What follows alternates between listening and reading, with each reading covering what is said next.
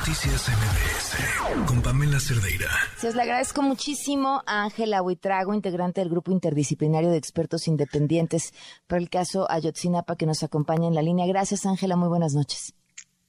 Gracias, buenas noches. ¿Cómo está? Ángela, pues me llaman la atención muchos temas de los que, de los que han señalado el día de hoy. Eh, me gustaría empezar por eh, parte de los mensajes de texto que se dieron a conocer eh, a través de una filtración el fin de semana eh, pasado. ¿Qué es lo que ustedes encuentran aquí y, qué responden?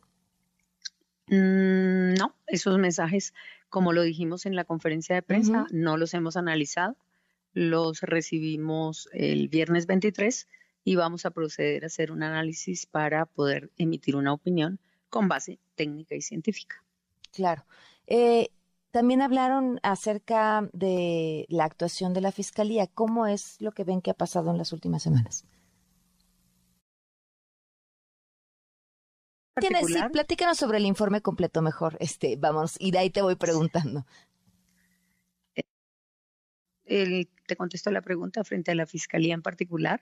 Gracias. El tema significa la intervención en la unidad especial la remoción de fiscales para poner fiscales que no conocen el asunto y también la realización de, presiones sobre eh, las diferentes actividades que estaba realizando la unidad especial. Inclusive esto llevó a la renuncia de varios eh, ministerios públicos.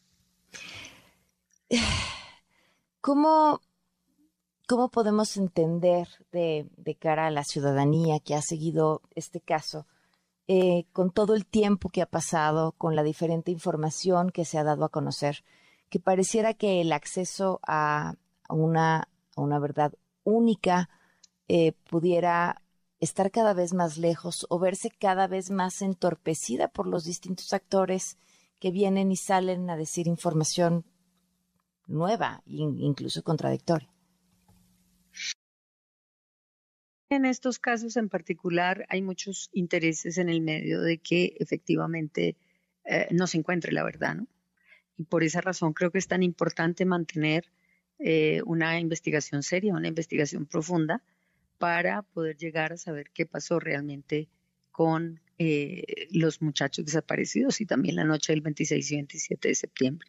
Entonces, el tema en particular también obedece a un sistema que está funcionando para precisamente eh, proteger a los presuntos perpetradores y que no se encuentre realmente lo que pasó, ni quienes están comprometidos.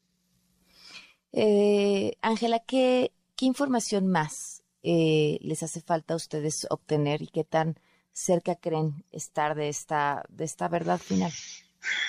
Bueno, no, no, no te podría decir con certeza qué información falta. Quienes saben qué información hay, pues son precisamente los que recogieron esa información, pero lo que sí te puedo decir es que hay información que sabemos que hay y no ha sido entregada. Entre eso, en particular, eh, pues están unos eh, mensajes de monitoreos y de interceptaciones que se hacían con antelación a los hechos del 26 y 27 de septiembre, que son parte incluso de algunos mensajes que se encontraron y que sin lugar a dudas reportaban permanentemente durante las 24 horas, cada día de la semana, todas las semanas y todo el mes, los hechos que estaban sucediendo en torno a las alteraciones de orden público y demás.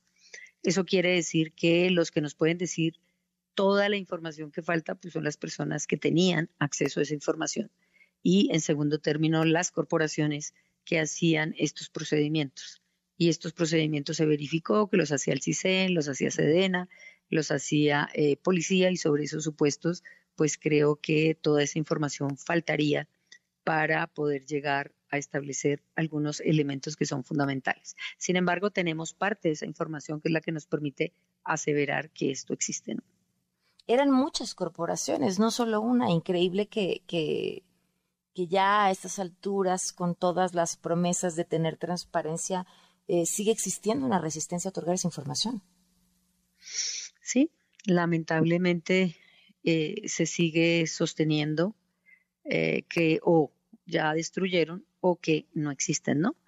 la evidencia muestra que sí existen, la evidencia muestra que había órdenes concretas y la evidencia documental muestra que era, entre otras, una práctica. Híjole.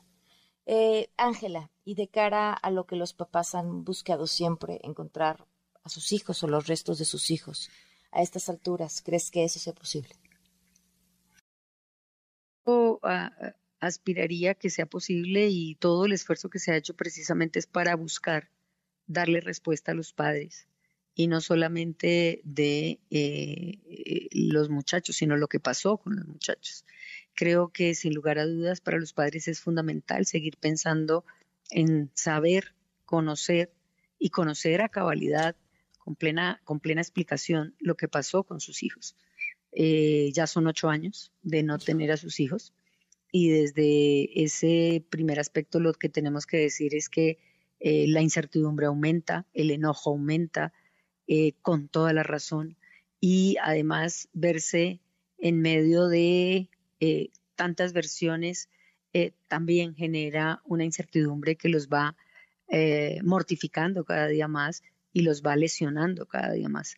Creo que sería fundamental, y esto lo digo con toda claridad, que todos los actores que tuvieron que ver pues ayudaran en el esclarecimiento total y sobre esos supuestos pues permitieran llegar a ese desenlace de eh, conocer exactamente qué fue lo que pasó. ¿Cómo calificar el trabajo que ha hecho el subsecretario Encinas? Yo creo que el subsecretario Encinas, como lo dijimos en la rueda de prensa, ha sido una persona que ha abierto espacios, ha sido una persona que ha eh, dedicado estos tres años de la comisión a buscar información. El subsecretario Encinas nos ha abierto indiscutiblemente caminos, puertas, eh, igual que eh, nos ha permitido también interlocutar en algunos casos con autoridades.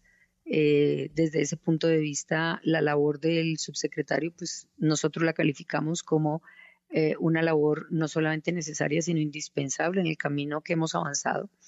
Pero sobre esos supuestos también podemos decir que eh, eh, faltaría que los otros actores también se comprometan en esa labor. ¿no? Yo creo que esto no es una labor de uno, es una labor en conjunto de un país. Y desde ese punto de vista, cuando tú empiezas a ver que saliendo información tratan de ocultarla o tratan de evitar que salga, pues ahí empieza a ver uno cómo se cierra el sistema, ¿no? Claro. Ángel, algo que te parezca importante que la gente que nos está escuchando sepa. Que lo primordial y, lo más eh, importante para nosotros también es que no se trate de confundir a la gente. Lo importante es que se muestren las cosas objetivamente. Por esa razón también dimos públicamente y está eh, ya hoy en día en el link de la Comisión de Derechos Humanos de la Ciudad de México en el link del PRO eh, el informe 3 y 4, que significa eh, que ustedes pueden ver los documentos y los elementos que ya fueron judicializados para que cada quien se haga su propia reflexión y obviamente su propia convicción.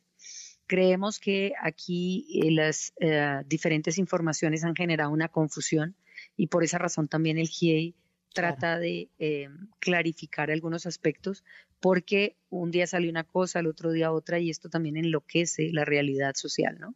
Y sobre esos supuestos, pues ahí están los, los documentos, ahí están las pruebas, ahí están las informaciones y cada quien que tenga la posibilidad de mirar, evaluar y tomar la posición al respecto y obviamente entender también qué es lo que está pasando, porque en este mar de confusiones eh, la, lo, que hace es que la incertidumbre reine y cualquier cosa puede ser cierta. Claro. Eh, qué gran explicación, Ángela. Te agradezco de verdad muchísimo la oportunidad de platicar. No, a ti muchas gracias, Gracias. Buenas noches. Noticias MBS